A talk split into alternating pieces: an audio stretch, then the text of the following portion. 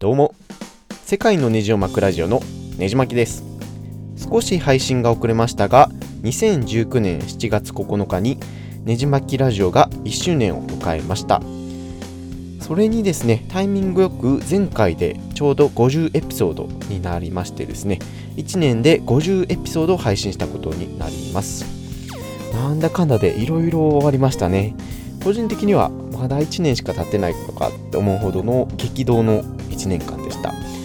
せっかくなので軽く今までのエピソードを裏話や続けてみた感想を話したいと思います。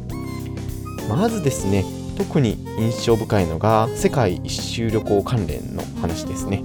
振り返って、え、聞いてみたりしたんですけれども特にブラジルで強盗に襲われた話。本当にこれはですねこの時でしか収録できなかったエピソードかなと思います。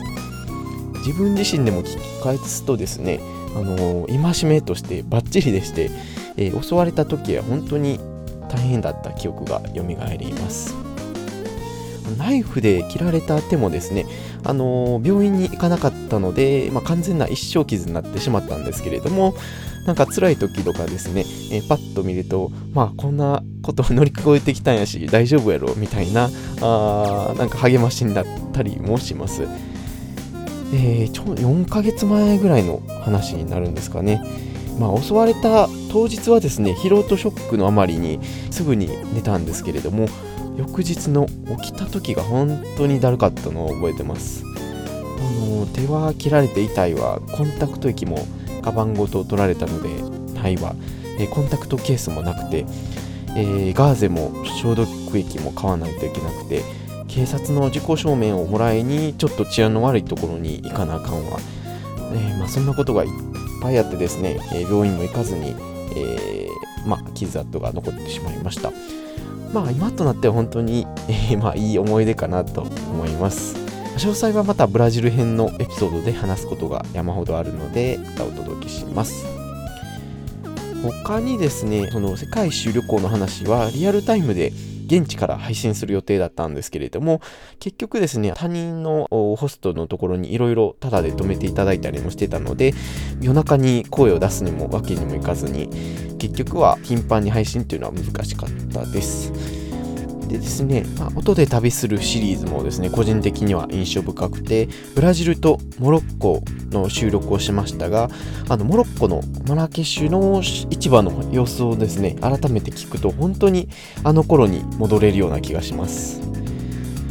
他にですね、えー、その当時でしか収録できなかった内容としては、あの関西で猛威を振るった台風21号のエピソードとかですね、えー、文字でなくて、えー、当時の声で残すことに意義があるものだなと個人的には振り返って思いました、えー、他に触れておきたいのがこれですね。ゲイと海開きですね。一応このねじ巻きラジオもゲイポッドキャストでありましてもっと同性愛的な話題を話すつもりだったんですけれどもでもですね、まあ、同性愛のことを話すのって結構難しくて、まあ、どこまで個人的なことを話すのかとか、どこまで下ネタを繰り出すのかとかで、えー、意外と LGBT 系の話はできてなかったりします。え、7月からはですね、新規一転、今月は、まあ、1、2本、ゲイ系の話もする予定なので、楽しみにしておいてください。実際ですね、えーまあ、Twitter とかでゲイの方のリスナーもちょこちょこ見られるようなので、ここはやっぱりゲイポッドキャストとして、えー、こういう配信もしとこうかなと思います。他にもですね、えー、個人的には名曲紹介コーナーを押したいところですね。今まで U2 とスティング、富田勲、えー、電気グルーブなどを紹介してきたんですけれども、まあ、2019年12月に、え、U2 の来日が決定しました。えー、まあ、あの初回に配信した U2 については本当に熱く語っているので洋楽に興味ない方も一度は聞いていただければな聞いていただければなと思います。まあ、最近この名曲紹介コーナー配信できてないので今月はサマソニでの来日記念としてレッチリことレッドホットチリペッパーズを紹介しようかなと思ってます。他にですね、お伝えしたのが、やりたいことリスト100関連ですね。他にも、令和元年やりたいことリストやらないことリストなど配信してまして、えー、令和元年にやりたいことリストの内容としては料理をするとか話してましたねで早速ですね日本に帰国して一月に1回新しい料理に挑戦しようという試みを、まあ、決意をですね固めましたということで6月ですね。早速、えー、作りましてですね。ぬか床作りですね。まあそのぬか漬けを始めてみたわけなんですけれども料理っていうには厳しいラインかもしれないんですけれども自作のお漬物を初めて作ってみました。で海外ですね、えー、旅行している最中に結構やっぱり和食の影響力っていうのは本当に強くてですね。その発酵ブーム発酵っていう言葉が流行ったまあ、料理界でも流行った時期がありまして、まあ、海外でもその料理好きの方はうまみと同じぐらい、えー、有名なワードとして発酵っていうのが一時期流行りました。で、この僕のですね、スペインの料理好きの友達もですね、結構発酵にハマってたみたいで、えー、まあ僕も日本人としてですね、えー、漬物とかあ梅干しとかですねやってみようかなと思い実際に始めてみましたでですね、あの今日も早速ぬか漬けにしたきゅうりをですね、食べましたが、本当に激うまですね。あのスーパーで売ってるのようなんよりも、もうはるかに美味しくて、かつですね、まあ、初期投費はま何千円かかかるんですけれども、それさえ出せば永久的、永久的に、まあ、あのずっと自分で、えー、好きなタイミングで漬物をつけられるので、本当に安い趣味としてもおすすめできますね。意外に本当に楽しすぎたので、また別のエピソードでぬか床について熱く語りたいと思います。他にもですね、令和元年にやりたいことリストとして小説を書くとお話ししてました。まあ、まだあんまり書けてないっていうのは正直なところなんですけれども、五感をテーマにしたですね、えー、5つの短編小説を、えー、まとめた短編集を1冊 Kindle で出版しようかなと思ってます。まあ、また進捗とかはお話したいと思いますので楽しみにしといてください。他のエピソードとしてはですねそうですね。サーフィンを始めてやってみたとかウェイクボードやってみたとかボクシングを1ヶ月やってみたとかですね、えー、そういったエピソードも話してたりします。僕個人としてはですね、えー、振り返ってみてやっぱり新しいことを初めてやった時のワクワク感ですね。を声で感情とともに記録しておくのっていうのは結構ですね、えー、モチベーションの維持の意味でも非常に大切なんじゃないかなと思いました。ポッドキャストやってない方でもですね、あのー、文字で日記とかを書くだけじゃなくて、実際のその自分の声とか残しておくと、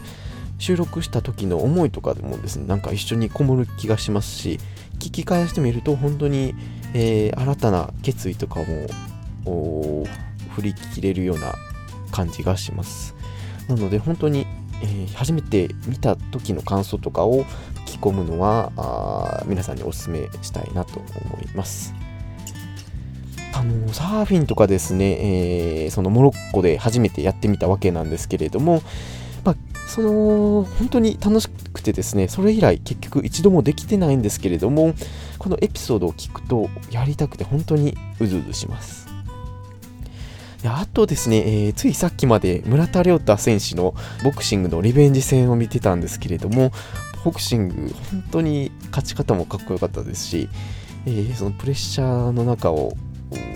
もう吹き飛ばすような、えー、ボクシングを見れてですね、えー、ボクシングも僕自身再開しようかなと思いましたね。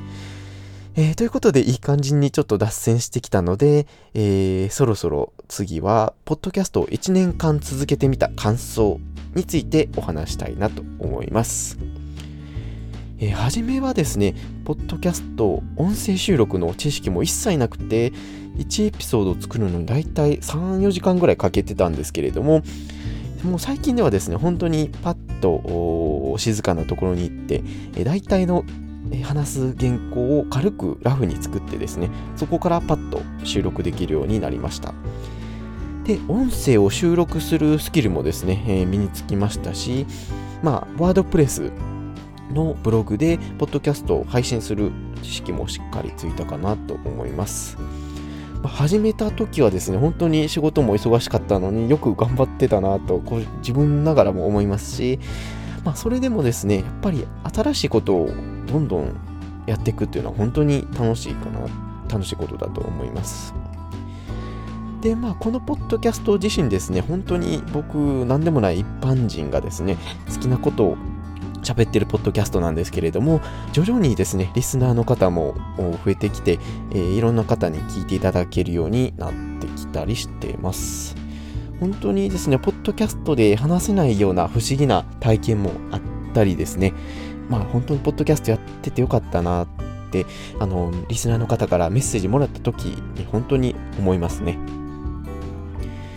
で、他にですね、ちょうど配信を始めた頃に、ポッドキャストを始めた理由5つというエピソードを配信してまして、その中の一つとしてですね、話すのが上手くなりたいからということで、えー、ポッドキャストを始めた理由として挙げてました。実際ですね、1年間続けてみて、話し方も初めよりは割と聞けるようになってきたかなと思います。ラジオ番組やですね、ポッドキャストの収録って実際やってみるとですね、結構難しくて、おそらく一般人の方が初めてやってみると結構詰まると思うんですね、これが。で僕自身本当に話し上手とかコミュ力は全然高い方じゃないので、初めは本当に苦戦しました。で、マイクとかですね、ほん、あの、下手くそな話し方も、えー、詰まったとことかもですね、容赦なく拾っていくので、その、えーとか、あーとかのつなぎ言葉が思った以上に出てたりですね、全然話の流れが流れになってなかったり、えー、聞き返してもですね、ひどい状況でした。まあ、あ初めの頃はまあそんな感じでしたけれども、半年から徐々に話せるようになってきまして、今では一本撮りしてもなんとか聞けるレベルまで持ってこれたかなと思います。まあ、あのー、いっぱいいっぱいではなくなってきたので、今後はあの、しっかり楽しませるような余裕のある内容にしたいなと思ってます。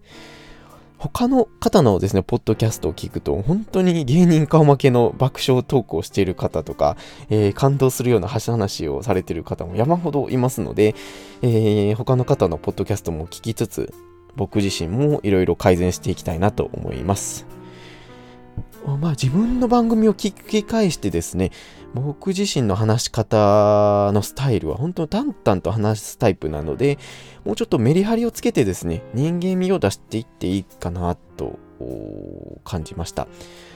えー、最近はですね、話し方の参考になればなと思って落語を聞きまくってるんですけれども、やっぱり話し手のプロなので、ここまではできないですけれども、まあこういった方向にえ進んで人情系の、えー、ポッドキャストにできたらなと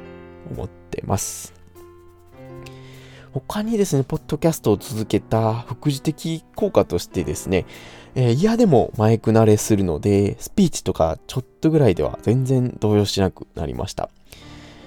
まあ、以前の会社ですね、えー、いろんな取引先の社長が集まる場でですね、100人まではいかないですけど、結構、いはる前で司会とかをする役だったんですけれども、まあ、以前の僕だと本当にそういうとこ苦手だったとは思うんですけれども、ポッドキャストをやってきたおかげか、全く物おじすることなく話すことができました。まあ、このポッドキャストで世界中に恥をこうやってばらまいてるので、まあ、こんなとこで土地ったって大したことにならんやろ、的な、あの、思考で割とですね、平常心でいられるので、そういったのは経験として非常にでかいかなと思います。他にもですね、ポッドキャストを続けてよかったなーって思うのは、ポッドキャスト界隈にですね、詳しくなれたっていうことですね。まあ僕のポッドキャストリスナー歴はですね、結構長くて、えー、学生、中学生の頃からですね、12年かもっとですね、えー、ポッドキャストを聞き続けています。で、実際に配信してみると、配信する側として、やはりそれなりの最新の情報を知れて、まあ、動向とかも見とかななと思ったりするので、やってみるとですね、その業界の流れっていうのを本当につかめるような気がしました。僕自身ですね、結構、えー、有名メーカーの戦争ですね。例えば、任天堂対ソニーとか、ディズニーランド VS USJ とか、ハーウェイ VS サムソンとか、ファミマとセブンイレブンとか、えー、中学生の頃が大好きで、なので今のですね、あのー、急激な流れのポッドキャストの戦争、Apple と Spotify と Google と Stitcher と iHeartRadio と、えー、チューンインレディオとか、いろんな会社が本当にしのぎを削って戦っている状況なんですけれども、めちゃめちゃ興味深くてですね、最新のテックカンパニーがその手探りでなおかつ急進的に進めている状況なので本当に見応えがある感じかなと思います。まあそんな物好きな面もあってかポッドキャスター向けのですねテックニュースを始めてみました。まあその名も新番組のえポッドモッドニュースっていう番組になりますので興味のある方は、えー、ぜひリンクから飛んでみて聞いてみてください。でですね、えー、7月は1年1周年を迎えたということもあって、ねじまきラジオ史上初のゲストを迎えてのトークをする予定です。ゲイの方、そうでない方も楽しみにしておいてください。今まで本当に聞いていただいた方、ありがとうございました。まあ、最後に僕からメッセージなんですけれども、このポッドキャストを聞いてですね、少しでもやってみたいなって思った方は、ぜひ、えー、気軽にアプリをダウンロードして始めてみてください。まあ、このまだまだ小さい日本のポッドキャスト市場なんですけれども少しでもポッドキャストが盛り上がればいいなと心から思います。あもし始めてみたっていう方がおられましたらメッセージいただければ絶対に聞かせてもらいますので気軽に連絡してみてください。今後ともねじまきラジオをよろしくお願いいたします。このポッドキャストを iTunes とか iPhone で聞いていただいている方は、ぜひ登録やレビューをお願いいたします。では次のエピソードでお会いしましょう。